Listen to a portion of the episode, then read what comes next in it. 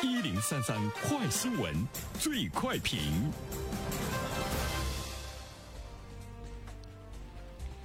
焦点事件快速点评：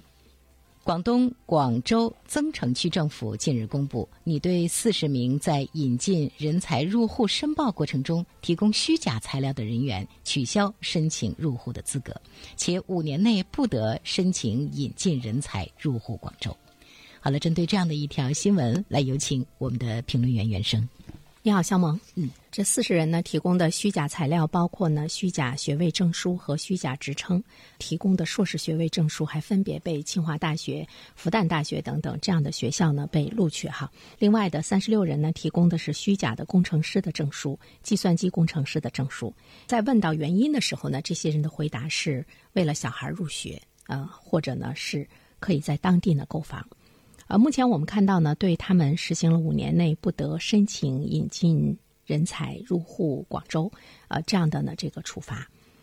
呃，但是我们觉得其实这个处罚是有一些轻，因为信用嘛，它呢是一个人的道德品质的体现啊，信用就是品质，人无信不立，言而无信，自取灭亡，应该纳入到呢征信系统中，在。全国范围内的各个地方在录取人才这方面，都是应该可以看到，呃，他们的这种造假的这个行为，对于学历造假，包括呢各种证书造假的人来说，应该起到一定的震慑作用哈。就是如果你走上了这一步的话，那么你可能在任何一个城市都找不到这个职业哈。从广东广州增城区政府的处罚来看呢，我们也可以看到呢，目前在国内来说，对于学历。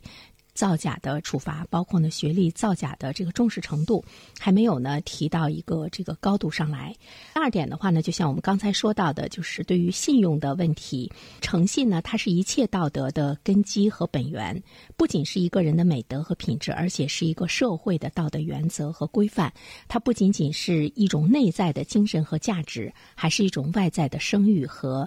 资源。所以我们说，诚信是道义的化身呢。一个人有没有诚信，你就可以看到这个人呃有没有呢道德哈，呃如何能够更好的重视呢这个问题是呢需要呢很多的部门来深思的。第三方面的话呢，其实我们要注意到的就是这件事情好像呢又是情有可原。比如说这些人他之所以呢想去广州，是方便呢孩子受到更好的教育，是为了呢在当地他可以呢有资格来买到房子。目前，在我们国家一线城市热点的二线城市，都呢对高学历者呢伸出了橄榄枝，而且呢对他们在各个方面呢都是大开绿色的通道哈。比如说你的就业，比如说你在当地的落户，比如说你在当地的这个购房。呃，一方面呢，我们是看到了这些城市对高端人才如饥似渴般的一种需求，呃，另外一方面的话呢，其实它也向社会发出来了一个非常强烈的信息：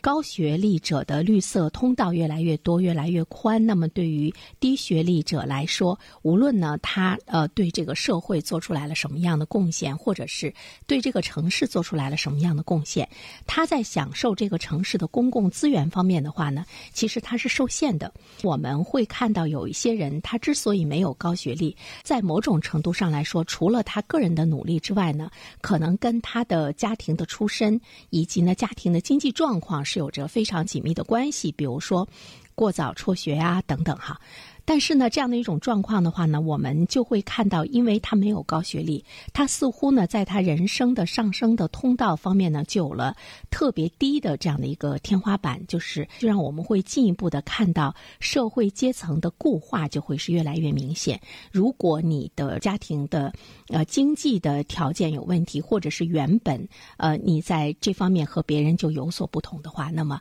无论你怎么努力，就是因为你没有一份高学历，那么在今后呢？那你想打破你原有的这个社会阶层的局限的话呢，恐怕这个难度呢就会是特别的大。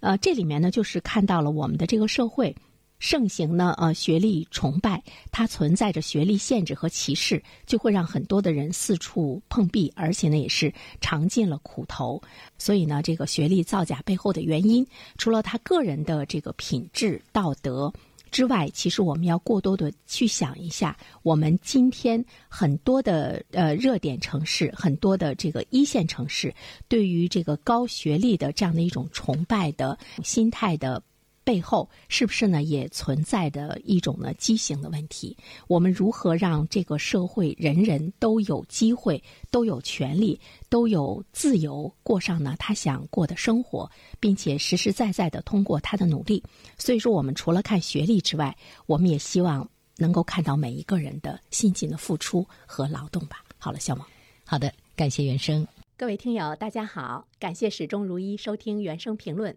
不知道你是否听过原声读书？最近呢，上线了一本书《终身成长》，非常期待着你可以听到它。《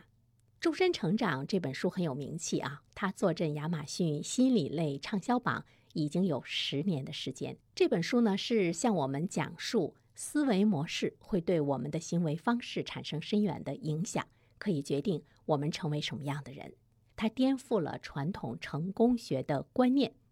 您可以搜索“原声解读终身成长”，就可以听到喽。谢谢你。